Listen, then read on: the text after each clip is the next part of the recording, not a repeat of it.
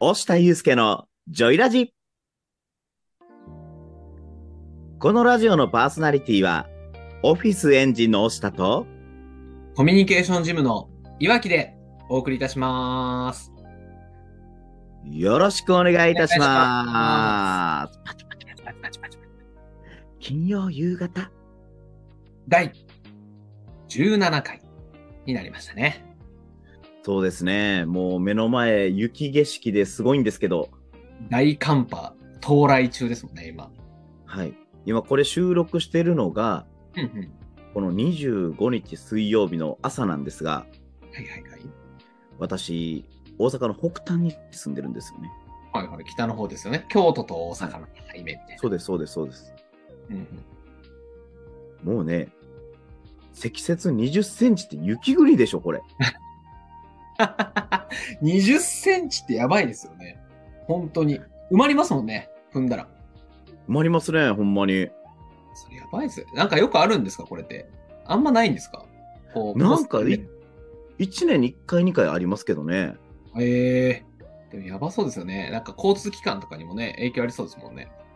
もうバス運休で、うんうんうんもう猫は喜び、庭かけ回ってますよ。うん。聞いたことありますね。 聞いたことありますね。駆け回れるんですか本当に。雪の時猫って僕、あの、雪降らない地域にいるんで。はそい。うみたいななんかこう、ボフっていって、こう、はっみたいな感じで固まってます。驚きのね、あれってなるんでしょうね。いつもとちゃうってなってるんでしょうね。そうですね。はい。まあちょっとね、まあ、あの、あどうぞ、どうぞ、どうぞ。あすいません、冒頭が長くなりましたが。そうですね。あの、フロントトークが広がりましたですね。はい、このラジオですね。ね、このラジオを聞く人も、初めての人も今いらっしゃいますので、ね、ちょっとね、説明をしていきますが。はい。このラジオはですね、声の整体師、そしてコミュニケーションの専門家として活躍されている、押下祐介さんと、オンラインでコミュニケーションのパーソナルジムを運営している岩木が、対話型で進めていくラジオになってます。よろしくお願いします。よろしくお願いします。まずは、前回の放送で、いいねいただいた方、再生いただいた方、本当にありがとうございます。ありがとうございます。概要欄に音声目次をご用意してますので、もしここから聞きたいよっていうことがありましたら、また聞き直しの際にぜひ利用してください。よろしくお願いし現ます。あどうぞ。現在、スタンド FM と、ポッドキャストでも配信をしておりますので、それぞれコメント等も、もし取り上げてほしいテーマとかありましたら、コメント等もお待ちしてます。そして、えージョイラボラトリーの募集も、まだまだ、募集も募集してます。違うな。募集を、なんだ募集してますので、どうぞよろしくお願いします。絶賛募集中ですね。絶賛募集中です。今、日本語が出てこなかったですね。あれですね、雪の影響でしょうね、おそらくね。はい。はいもうこの雪景色に見とれております。心がね、奪われていたという感じでしょうか。まあ、はい。さあさあね、今週もやっていきます。元気に。元気にやっていきましょう。というわけで、岩木さん、ちょっと聞いてよ。はい、任せてください。何でしょうか先日までですね、えーはい選挙、京都府のうんうんある市の市議会議員選挙を27のお友達が立候補していたので、お手伝いしてたんですが、はいはい。はい、見事上位6位で当選決まりました。おめでとうございます。ありがとう。うございます。お疲れ様でした。お疲れ様でした。もう、疲れた。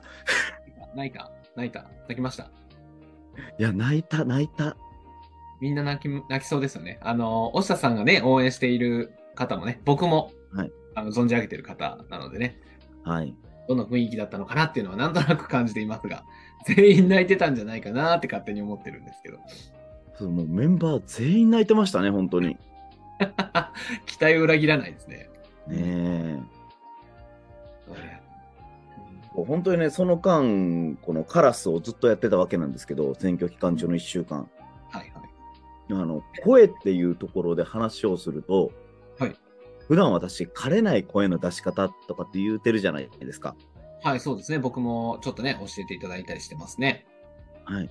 なんですが、この1週間に関しては、うん。もうあえてそのやり方は捨てました。おー、そうなんですね。それはなんでそうですあの、周りがあまりにも綺麗に、こう、うん訴えかける方が多かったので、うんうんうん。ここはもうどちらかというと、感情を前のめりに出して、はい。あえてその語尾っていうの、うんところに、うん喉の負担を少しかけて、はあはあ語尾が枯れるような形へでーマイク乗せながらずっと喋ってまして、うんうんうんうんうん。で最終日に関しては、普段使ってる声をもう消費してやろうという勢いで、おー、そうなんです。残さないと、絞り出すみたいな。もう絞り出すつもりで、うん、もう感情で訴えかけて、喉を潰してきました。おー、 なんかあれですね。リスク取ってますねって言ったらあれなんですけど、もはうい本気ですよね。そうですね、もう本気ですし、で、今日あの、いつもより喋ってる声がだいぶ低いと思うんですけど、確かに。言われてみればそうですね。実はね、まだ回復してなくて、普段うん話すときに使ってる声がまだ使い物にならないんですよ。ああ、やっぱそんなあるんですね。その、疲れてしまったらいつもの声が出しにくいはやっぱあるんですね。そうですね、だから出すポイントを変えて今喋ってるんですが、さすが整体師。ポイントを変えて喋るっていうね。はい。うんうんうんうん。そうか。あれですね。声を枯らしてまで、この選挙にかけるところだと思うんですけど、どうだったんですかその、ね、結果は結果としてあると思うんですけど、はい、疲はれい、てはい。おっしゃってたんですけど、なんかこう、終わってみて、こう、改めて感じるものというか、声の、声のね、専門的なところもあると思うんですけれど、この感情的な部分というか、何かこう、あったらね、教えていただけたらなと思うんですけど。そうですね、本当にこの1週間、ひたすら声を出す毎日うんだったので、あのーやっぱお弁当とかも出てたりして、ハイカロリーなものが多かったんで、体重増えてるかなと思ったんですけど、はい声出しすぎて1.5キロ体重が落ちてました。あ、そうなんですかそっか。それぐらいやっぱエネルギーがいるんですね。声を出し続けることっていうのは。そうなんですよ。腹筋と背筋もはしっかり使うので、うん。うん。でなおかつ横隔膜をね、激しく上下さすので、はいはいはい。もうあのーインナーマッスルとか内側の筋肉をどんどうんんどんどん動かすので、だから消費したんだろうなっていう感じがしますけど。なるほどね。意外、意外というか、あれですね。その、カラオケとかに行くと、その、消費カロリーみたいなの出たりするじゃないですか。はいはい、出ますね。なんか、それぐらいの印象しかなかったので、声を出すことによって、えっ、と、体重が減るとか、なんかそこはちょっと意外でしたね。聞いていて。そうなんですよ。しっかりと正しい出し方というか、そのうん横隔膜をしっかりと使って、体を使った出し方っていうのを覚えると、うん、うん。本当に声出すだけでも代謝が上がりますし、はい。もう声出すだけでどんどん体温が上がっていくんですよ。えーいいですね。そういう使い方もあるって考えたら、ね、声を鍛えたりとか、ちゃんとね、声を出すってういうの、ん。いいですね。そういう意味でも。ちょっと今度からあれですね、発声はダイエットにもつながりますとかって言ってみましょうか。新しいですね。ベネフィットダイエットになるみたいなね。面白いな。違う層が来るかもしれないですね。ダイエットにもなるよ、みたいなところがあったら。そうですね。本当に声っていうものはそういった体全体を使う必要があるので、確かに。それはつくづく感じますね。うん。うん、そうでその声っていうところで言うとまあその選挙はそうだったんですけどもはいちょっと先日ですねはい営業職の方から相談を受けまして、おー、はいはい。まあ、最近とある大手飲食チェーンの店長からですねはい某保険の営業さんとして転職された方がいらっしゃってはいはい。あ、そうなんですね。そうなんですよそうなんですよに転職する。うんうんそうですそうですあのロールプレイングをされるときにうんうん。ちょっと私、もともと営業マンで、営業は得意な方だったので、はいちょっと見てくださいということで、まあ、年上の方ではあったんですけども、うんうんうん。まあ、私なりの視点で見させていただいて、なるほど。ロールプレイングってあれですよね。なんか練習みたいな感じ。 そうです、そうです、そうです、営業の。トレーニングみたいな。はい。うんうんうんうん。なるほど。どうだったんですか先生。え、営業の先生という形でね、関わってるってことそうですね。うんうん。で、そこで、あの、あったのが本当に、やっぱり、なんていうんですかね、その方は、もう,、うんうんもう飲食のチェーンから転職されたので、はい少しね、その姿勢というか、見た目の意識が若干薄かったっうーん。っていうところもありますし、言葉遣いはね、すごく丁寧な方なんですけど、うん。うん。まあ、まずは見た目はしっかりしましょうねっていう話もしつつ、はいとはいえ、その言葉遣いを丁寧にするんですけど、淡々と淡々と喋られる感じ。うーん。抑揚とかも少なく。そうです、そうです、そうです。なるほど。結局それをすることによって、話がこう一定になりすぎて流れちゃうんですよね。なるほど。ですね。流れるし、内容保険とかの話だったら、こう、ちょっと眠くなるとか、入ってこなくなったりするかもしれないですね。そうなんですよね。うん。うん。で、なので、そのお声っていうところも、しっかりとこういう抑揚をつけた方がいいですよ、みたいなお話をしたんですけども、はい。何よりも今回はまあ声っていううん。切り口よりは、まあ営業っていう切り口で見たときに、はい。その人の武器って何なのかが一番理解されてなかった感じがしました。うーん。武器か。はい。武器で言うと、まあ、どういったものがあるんですかそうですね、その方の営業としての武器というところで言うと、はいはい。あのやっぱ4、まあ、40代後半の方ではあるんですけども、うんうんうん。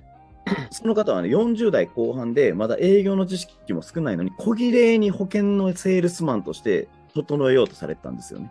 ああ、なるほどね。うん、うん、うん、うんうん。その話も、ちょっとスマートに、淡々とスマートに話すはい、はい。という感じでイメージをしてされてたんですけど、で、されてたというか、まあ、されてるでしょっていう話をしたら、あ、そうですって言われたんで、いや、あなたの武器はそこじゃないっていう話をした。はい、はい、はい。なかなかね、気づけないですよね。自分だけでやってたら。そうなんですよね。まあ、年齢も年齢やから、やっぱり知識も豊富な、淡々としね、あのうんスマートな営業をしないといけないっていう、なんかこう、思い込みがあったみたいで、ういん、うん、うん、やなるほど違うんですよと。うんあなたの、あなたの武器というのは、飲食チェーンの店長から慣れない営業マンになって、一生懸命その人のことを思って伝えるっていう、その人柄が武器なんですよっていう。うん。なるほど。うん、うん、うん、うん。もうこれは、どの営業マンにも出せない、その人唯一の武器やったんですよね。そっか。それってね、質問してもいいですかあ、どうぞどうぞうやったら気づけるんですかその、例えば自分がその、その店長さん側になってたとしたら、はい。そこの強みってこう、押下さんに言ってもらうまで気づけない可能性があるなと思っていて、はいはいはいはい。ね、普段こう自分で練習したりとかトレーニングするときにな何をしたらこう自分のそういう強みというか武器に気づけるんですか、そうですね。まず、うん相手ははい何を知りたいのか。相手は何を知りたい保険を買う方ですね。それで言う保と。険を買う方、対面したそのお相手。はい。いわゆる見込み客ですよね。うん。うん。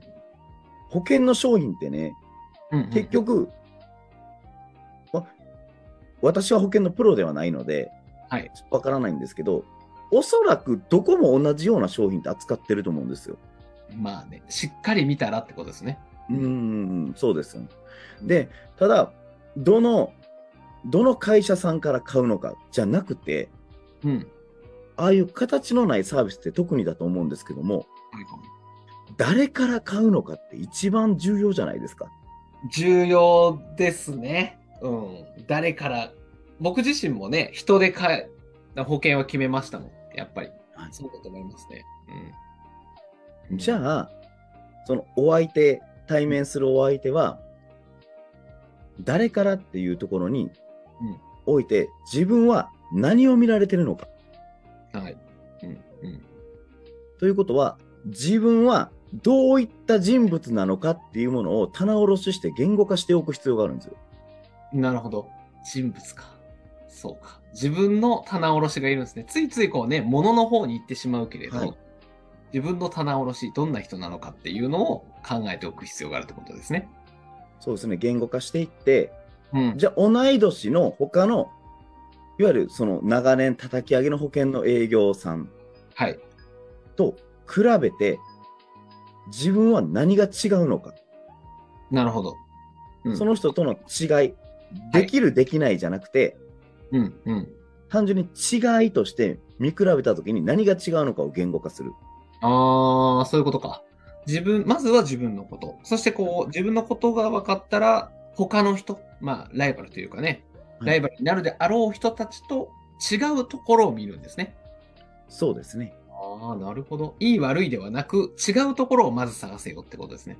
あそうです、そうです。なるほど。面白いですね。うん、うん、うん。そ、の違いっていうのは必ず自分にしかない武器になるので、なるほど。そうか。そうやって見つけるんですね。強みっていうのは。そうですね、私もそうやって自分の棚卸しをして、その自分の強みっていうものを最大限にこの人に発揮するっていううん、うん。形でやっていくと、大体契約は結構決まりやすかったですね。ああ、そうなんですね。面白いな。そうやって営業のこう、なんていうんですか、自分のポジショニングをはい。ですね。そうだから、その自分自身のブランディング、自分の商品化ですよね。うん、うん、うん。さすどうやがって、していくのか。なんかあれですねそこは企業塾の先生みたいなこと言いますね。ね、あの企業塾の先生をしてるんですけどね。ああ、すみません。ちょっとね、一回、一回い言いたいなと思って、どっかのタイミングで言いた い。あの、いつ入れようかなって思ってたんですけど。そうなんですよね。結局だから、他の人との違いはどこなのか、まあ、USP ってユニークセリングプロポジションうん、うん。ですよね。あの、はい圧倒的独自性、独自性の強み、うんその人だけの強みうん、っていうのはどこにあるのかっていうのを棚卸し言語化することによって、で、なおかつそれを声でも表現することによって、うん、制約率とかその信頼感っていうのはより早く気づけて制約率が上がっていきますので、なるほど。勉強になります。いえいえ、ありがとうございます。なんかその方もね、せっかく関わったので、成果が出ていくっていう風になるとまたね、嬉しいですよね。そうですね、出てほしいなと思ってね、すごうくん応援してる方ではあったので、はい。 あのー正直、めちゃくちゃアドバイスをして帰ってきました。めちゃくちゃ言ってきたんですね、アドバイスを。はい、まあ、そこからね、変わっていくところがね、見えてくるとまた、あの、僕また聞かせてください、この話。ちょっと気になりますね。どう変わっていったのかっていうのをね、追っかけるのも大事だなと思うので。そうですね、ちょっとまたお会いした時に聞いてみて、そこから報告したいと思います。楽しみです。ありがとうございます。あ、ちょいちょい、ありがとうございますじゃないですよね。はい、さあさん、ねあのほら、木来週の木曜日。あそうだ、そうだ、そうだ。はい。まあるんですよねそう。そうそう、そうそうです。来週の木曜日、2月2日にですね、えーポッドキャストの竹内義恵のティータイムスという番組で、はい。はい、先日1月5日に収録してきた分の回が放送されますので、ぜひこれをお聞きの方、あの竹内義恵の T タイムス、I え iPhone やったら、ポッドキャストというアプリがすでに入ってますので、はい。はい、ぜひそちらでお聞きいただけたらなと思いますので、よろしくお願いします。 ぜひぜひ聞いてください。大下さんがね、あの、しょうお正月から東京はにい収録してきましたので、立ち飲み屋に行けずの大下さんがね、いけなかったね。 ラジオになってますので、ぜひぜひチェックしてみてください。え、あれですよね、リンクとかをこう、このラジオの概要欄にも貼れるんですかそうですね、晴れますので、はい。ちょっとまた貼ってもいただいてもよろしいですか。任せてください。はい、お願いします。で、そんなところで、岩木さんの最近どうですか僕はですか僕はですね、先週、はい。高知で新年会をしてきました。 そう、それ行きたかって。なんかあれじゃないですか、もう普通の会話みたいになっちゃってるじゃないですかああ、ダメダメです よ。全然、全然いい です。全然、あの、そういうラジオなんでいいんですけど、ちょっとツッコミをね、ちょこちょこ入れていこうかなっていう。どうやったんですか、コーチ。楽しかったですよ。やっぱシンプルに。そうなんですね。はいえ、コーチで、コーチで。いや、コーチやったら今なんや、カツオあカツオも食べましたし、いいなウツボとか。。ウツボ。はい。なんか有名な、有名というか、現地のね、食べ物。はい。ウツボも食べてきました。へえ、ウツボって食べたことないですね。うん、なんかね、美味しかったですよ。なんか硬いイメージあったんですけど、はいはいはいはい。結構白身で食べやすい魚でしたよ。そうなんですね。うんえ、ちなみにそれは何の回で行かれたんですかえっ、と、私が、まあ、コミュニケーションジムという、あの、はいコミュニケーションを運営しているんですけれど、その方、会員さんの一人が高知にいらっしゃるので、はい。せっかくなら会いに行きながら、現地で新年会をしたいなというところで、5人全部で5人ですかね。で、行ってきました。ははいい、はいはい。いいですね。物理的距離を詰める講師ですね。もう、いつも通りというか。 ただ、ね、ちょっと旅行行きたいみたいなところをね、伏せておきながらね、お客さんに会いに行くっていうのをね、大事にしながら、コミュニティを運営しておりますので。ね、なんかあの、コミュニケーションジムってこう、噂で聞くと、はい少し変わった方たちの集まりということを聞いておるんですが、はい、そうですね。変わり、変わり者と言ったらちょっとね、表現は悪いんですけれど、はい個性が非常に強い人たちが、パラメーターでいうとこう、ピョンってこう、ね、尖っているという。そう何ですかね、尖った方多いですね。そう尖り、尖り者が、尖り者が、尖り者って。初めて言いましたけどね、尖り者がね、多いんでね、ちょっとこう、その辺をうまくコントロールしながらね、みんなで行こうよ、会いに行こうって言って。でも結構多くないですか ?5 人で。5人ですかね現地で。5人で新年会なかなかですよね、5人一緒に行って。うん。行ったのも静岡、大阪、京都、はい京都みたいな感じですね。大阪2人、静岡1人、京都1人。この4人で行きましたね、高知に。うん。結構面白くってね。はい。今回、うんちょっと、まあ、今年は僕、頼るっていうのをちょっとキーワードに、はい。人との関わりをしているんですけれど、うんうんうんせっかく高知に行くのであれば、なんかちょっとサプライズをしたいなと思って。はいはいはいはい。で、コーチの会員さんが誕生日だったんですよ、最近。あ、そうなんですね。はい。なので、飲み会をね、場所を予約してくれたりとか、向こう、まあいろいろね、やったんです。占いに連れてってもらったりとか、はいはいはいいはろいい。ろと企画をしてくれたので、そのお礼も含めて、なんかちょっとサプライズしたいなというところで、はい。いつもであれば、僕は、僕いい人だと思われたいので、うん勝手にサプライズを企画して、えーはい会員を巻き込んで、サプライズよーって、あの人喜ばせようよってこうやろうかなって思ってたんですよ。はいはいはいはい。ただ、今回は誰かにやってもらおうと思って、はい。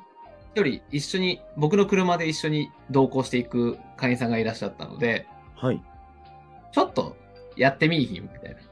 はいはいはいだはっいた。ら僕はこういうサプライズをやって、その人との距離を縮めていくんだけれど、えーは試しにやってみよう。その人はこう人との関係、友達との関係を深めていきたいっていうのが最近課題だったので、はい。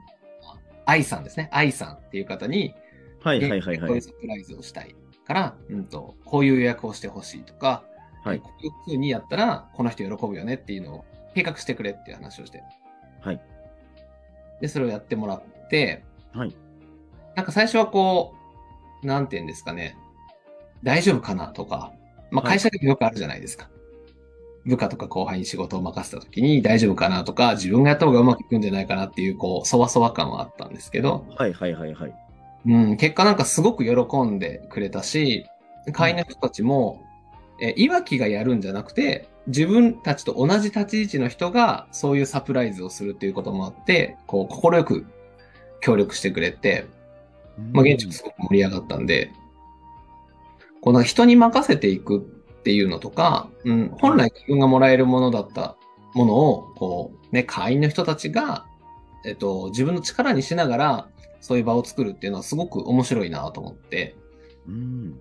なんかすごく、ありがとうって言われてたんですよ、愛さんが。みんなに。はいはいはいはい。はいはいはいはい。ありがとうって言われて俺、僕やでって、こう、い、いい、言ってくれないかなって思いな がら、ね。あの、実はね、って、あったらなっていうのをちょっとこう、心にね、秘めながら、大人にな,、はいろうと思って、はい。だから、現地で楽しんでました。うん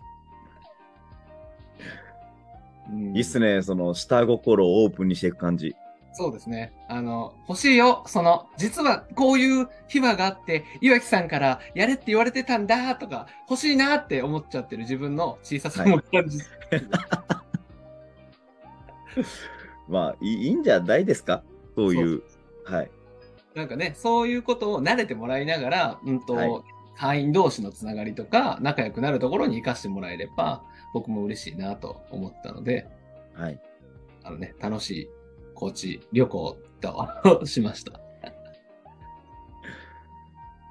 がとうございます。なんか、超普通に雑談的な感じになっちゃいましたけど、はい。まあ、でもポイントはありますよね。こう、任せる。そうです。ね。任せるですね。大事ですね。うん。で、旅行に行くと、あれ、これ結構大事です。あのーまあね、ポイントみたいなところもあるんですけど、はい。コミュニケーションで言うと、こう、仲良くなるとか、関係性を深めるみたいな時に、えっと、旅行っていう手段は結構いいなと思っていまして、ああ、いいですね。同じ空間で同じ時間、同じ場所を共有して。うん、なんか思い出も共有できますし、やっぱり、うんうん、僕ら、講師業っぽいこともしてるじゃないですか、僕ら。そうですね。してますね。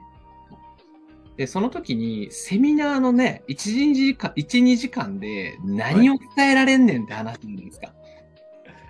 確かに、それを言うてしまうと元も子もないんですけ ど、 そうそうそうなんですけど、で、凝縮して凝縮してお渡ししてるんだけどっていうところじゃない、はい。うん、でも、その人たちが、ね、が作ってる成果って、じゃあどこから、あの、作れられてるのかというと、やっぱり日常生活の行動だったりとか、はい。言葉遣いだったりとか、日々のね、行動がその結果を生み出しているので、やっぱり一緒に過ごすとか、一緒にいることによって、あ、じゃあ自分との違いって何なんだろうなっていう。まあもちもちろんね、僕が教えているとかではなく、僕からとって会員さんとの違い、さっき押下さんが言ってた違いはいに気づいて、あ、じゃあこういう風に変えればこう変わるのかなっていう気づけるのがね、やっぱり旅行の醍醐味だなと思いましたので、人との距離を埋めるっていう時に旅行っていうね、キーワードというか、手段を持っていても面白いかなというところに気づけた感じですかね。ありがとうございます。まあ必死岩に木さんの方で。ああ、どうぞどうぞ。すいませんああ、そう。まあ、岩木さんの方でまとめていただいたので、まあ、私の今週のまとめとしては、はい。まあ、まずその選挙とかもそうなんですけど、声っていうものは、まあ、そういった感情とか、そういったものを乗せる時には、まあ、時には枯らしながらうん。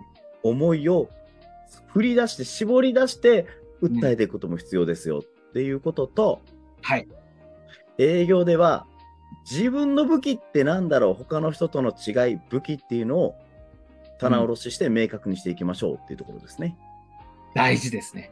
はういん、両方とも大事だ。はい。